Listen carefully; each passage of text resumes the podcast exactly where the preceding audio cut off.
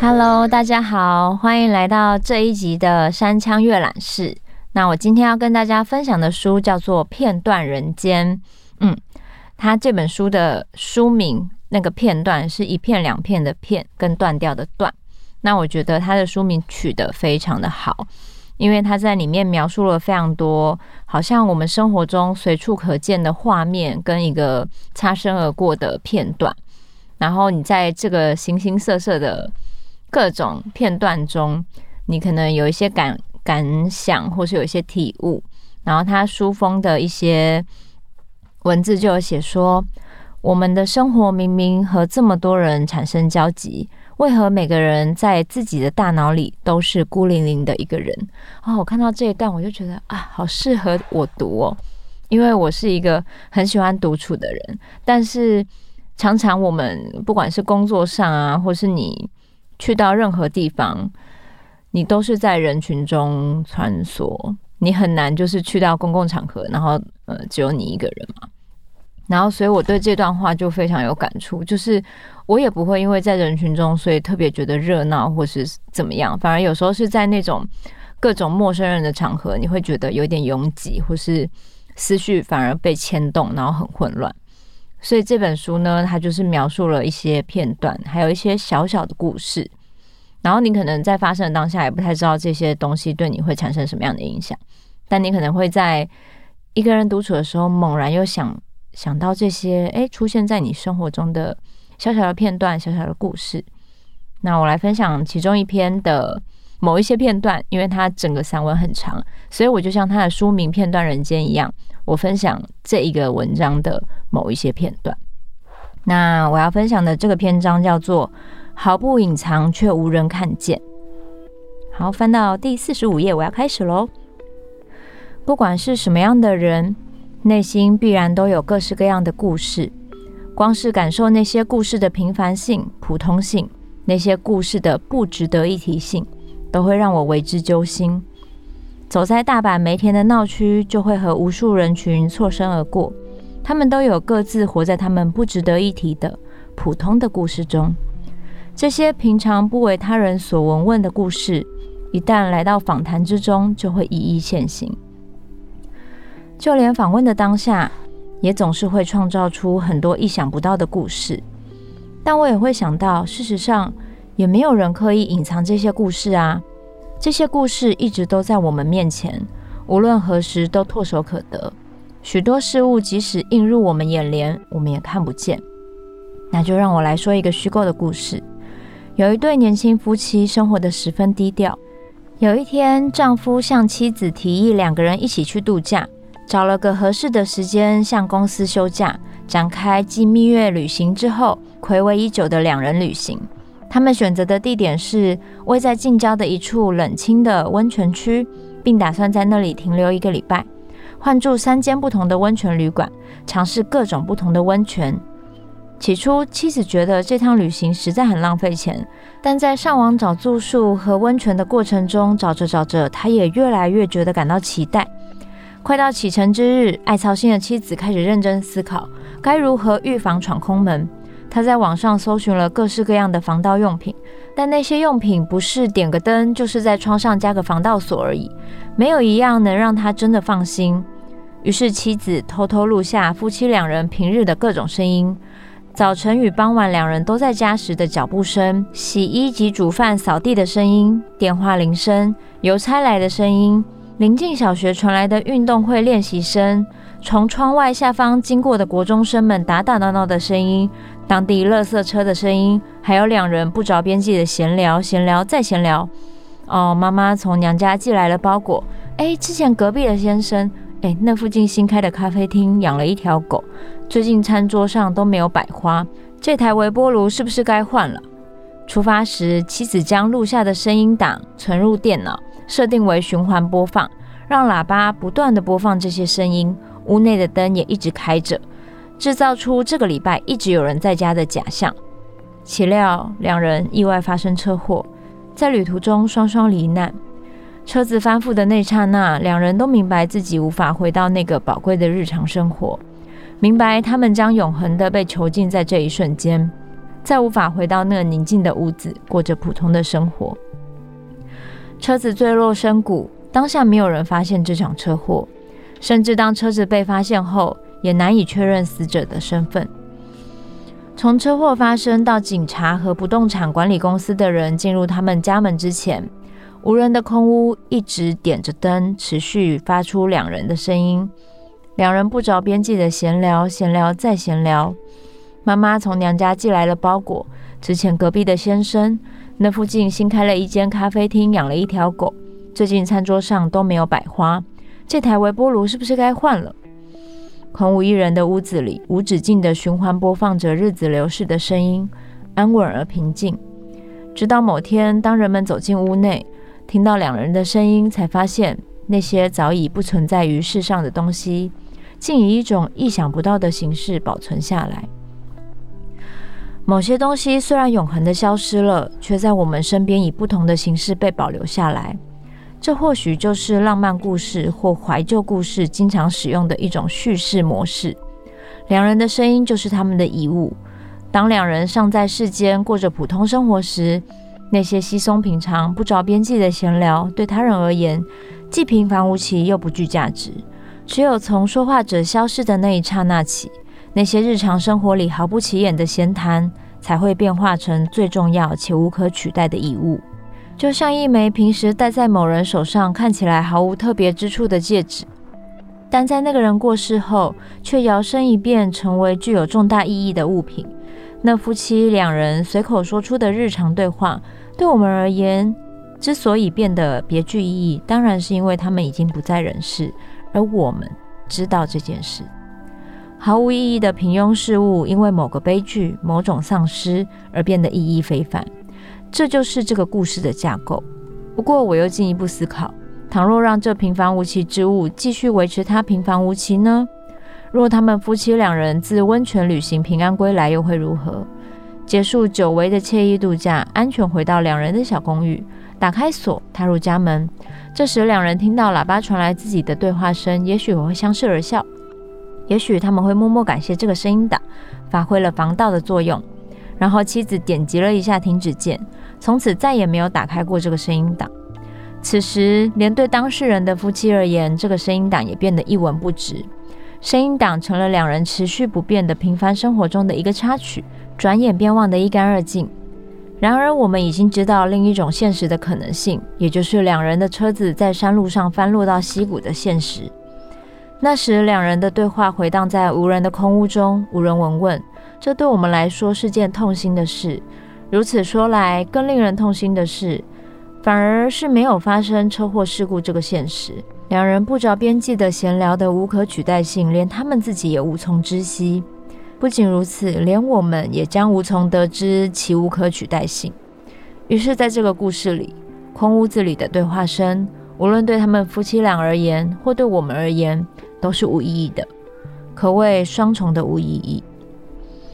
不过，还有一种更浪漫的现实，这种现实出现在连第一个故事都不存在之时，透过我先前写下的故事。让我们知道，两个人也有可能发生某些事。于是我脑中浮现出那间无人空屋的场景中，祥和的生活从此一去不复返，徒留生活的余音回荡在空荡荡的屋中。接着，我们思考了两人平安回到家中的世界又是如何。此时，两人那段无可取代的生活将随着时间的洪流消逝，不会成为任何浪漫故事。但更浪漫，或说更怀旧的现实是什么？我想一定是我们对这两个人毫无所知，既不知这两人是否去度假了，也不知这两人是否后续平安，更不知这两人会录下并播放那些对话。先前提到的平安无事返家的第二个故事中，那段对话之所以无可取代，是因为有了一个大前提：我们已经事先知道，在另一个世界，两人双双罹难。然而，无可取代性来自于无法为人所知，以及已消失于世上。如此说来，最无可取代的应该是对我们而言，从一开始就不曾存在的东西，无法从我们生命中消失或隔绝，无从得知，也无从想象，无法唤起任何情感或某个什么。两个人的对话无可取代性，在两人已死的世界中，无论是我们或他们两人都知道；在两人正常返家的世界中，其无可取代性也只有我们知道，他们两人不知道。而在这两人不曾存在的世界中，其无可取代性我们不知道。理所当然的，他们两人也不知道，或者该说，从一开始就不存在。关于这两人的故事，是我自己捏造的，纯属虚构。这样的两个人非但不存在。恐怕也不会有人只因为害怕闯空门就大费周章到如此不合情理的程度。关于那一切，我们从一开始就不曾拥有，也从未失去。事实上，像这样的事在这世界上是存在的。这世界上存在着从一开始就不曾拥有，因此也不会失去，所以绝对不会出现在我们眼前的事物。不曾发生任何事的现实，正在世界上各处上演着。我们日常中不着边际的对话，会如同天才演奏家艾瑞克·杜菲对音乐所提出的看法一般，说完便消失无形，再也不会回来。然而，更感性的事实是，那些对话真的回到了我们身边，但字字句句都毫无特别之处。当我们彻底追寻最浪漫、最怀旧的事物时，最终就会找到最不浪漫、最不怀旧的事物。最无意义的事物，因为某个悲剧而忽然转变成最有价值的事物。如果这就是浪漫的话，那最浪漫的应该是连悲剧都不曾发生。好，这是片段人间的这一篇文章的其中一个片段。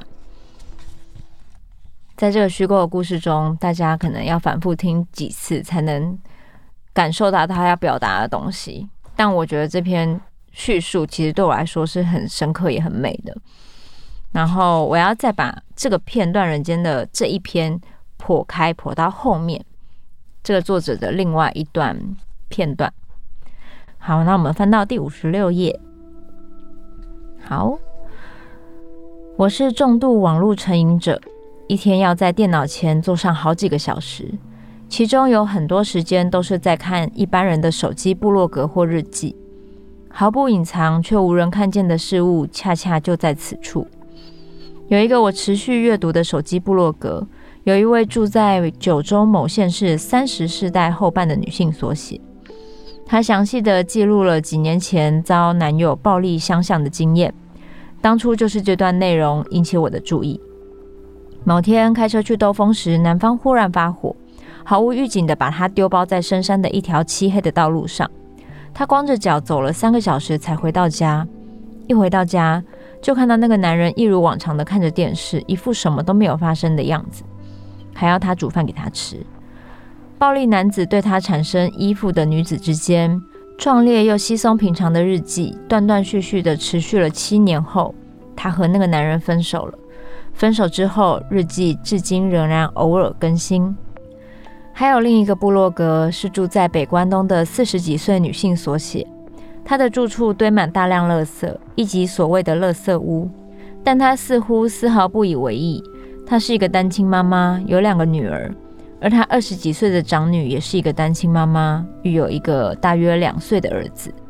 次女似乎简居在家，家中的经济状况十分拮据，压力大时，她就会把钱拿去打帕庆狗。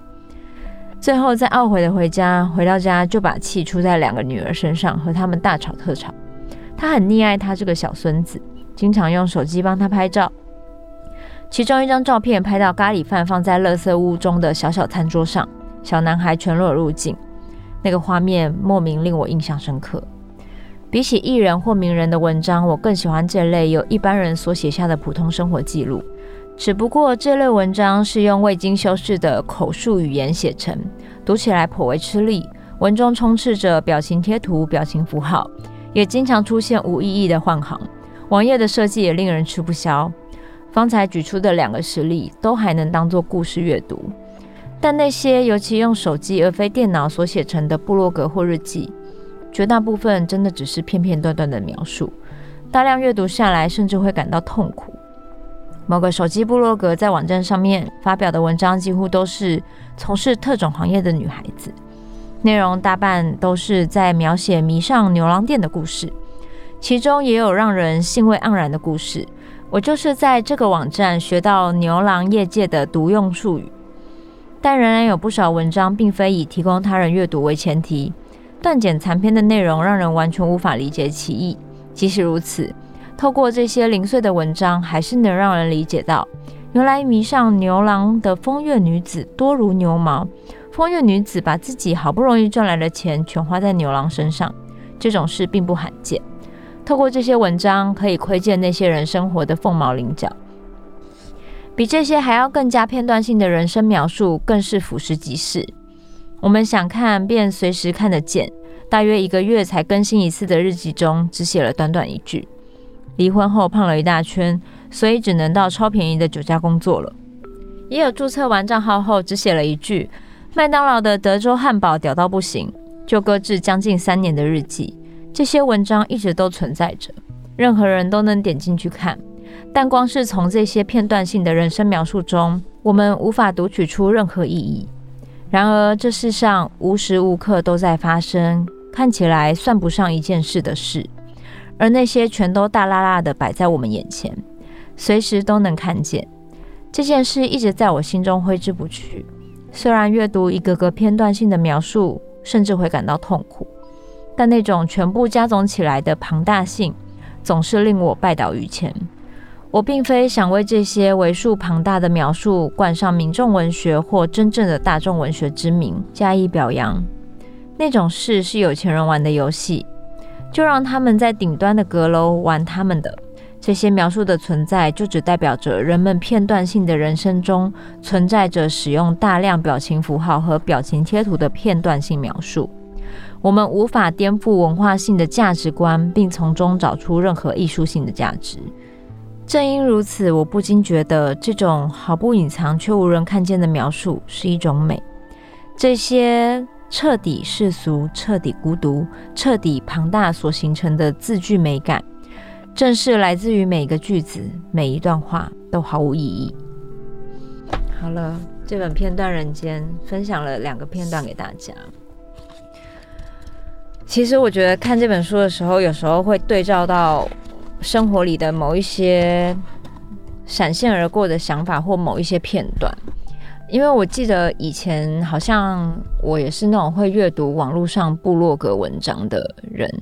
那现在可能部落格比较没有像以前那样，就是可能大家这么多人会去写部落格抒发自己心情。现在大部分都是用 IG 嘛，就是用照片带一点文字。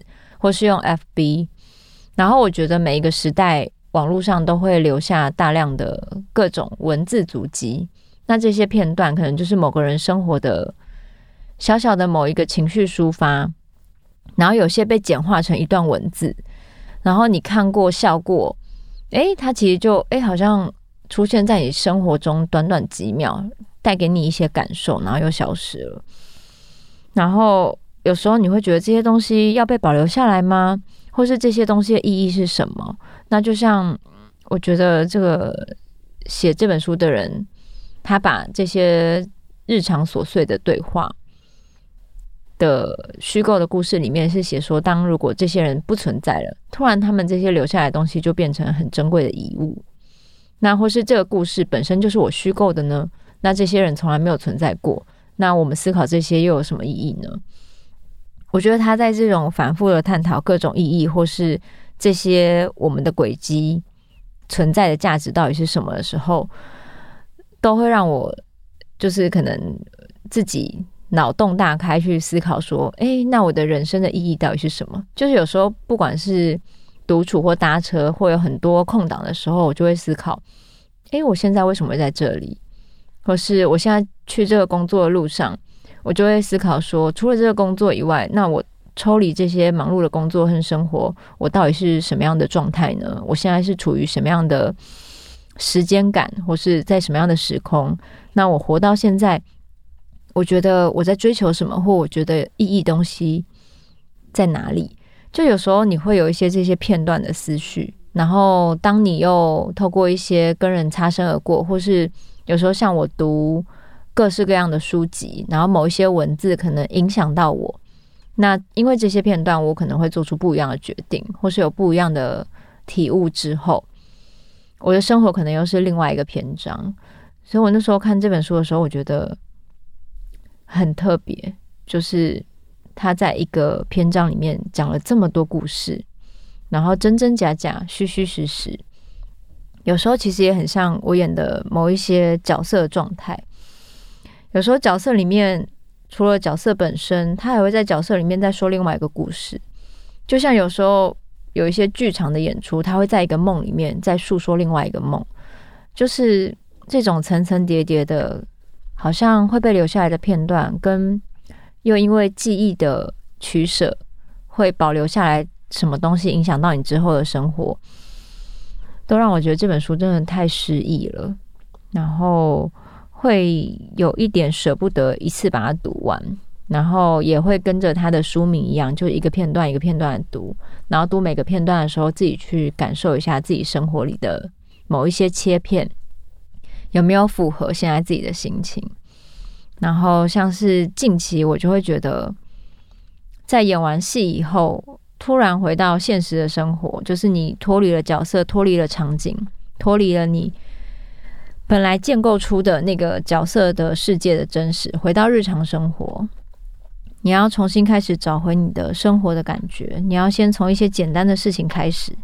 那像我可能就是读一些书啊，或是呃好好吃顿饭，或是好好的去呃做一些我喜欢的手工艺，开始重新把我自己生活的样貌找回来。那这些很琐碎、很日常的事情，它并不一定跟呃人的对话有关，它比较多是属于我独处的时候想要。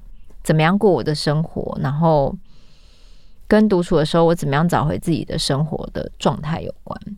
所以，当我的生活被切成角色的生活跟自己私底下的生活的时候，我在这个穿梭的时候，我有时候也会觉得这些角色带给我的这些记忆或回忆，介于真实跟我的就是我的工作嘛，它是某一份我工作里面的真实。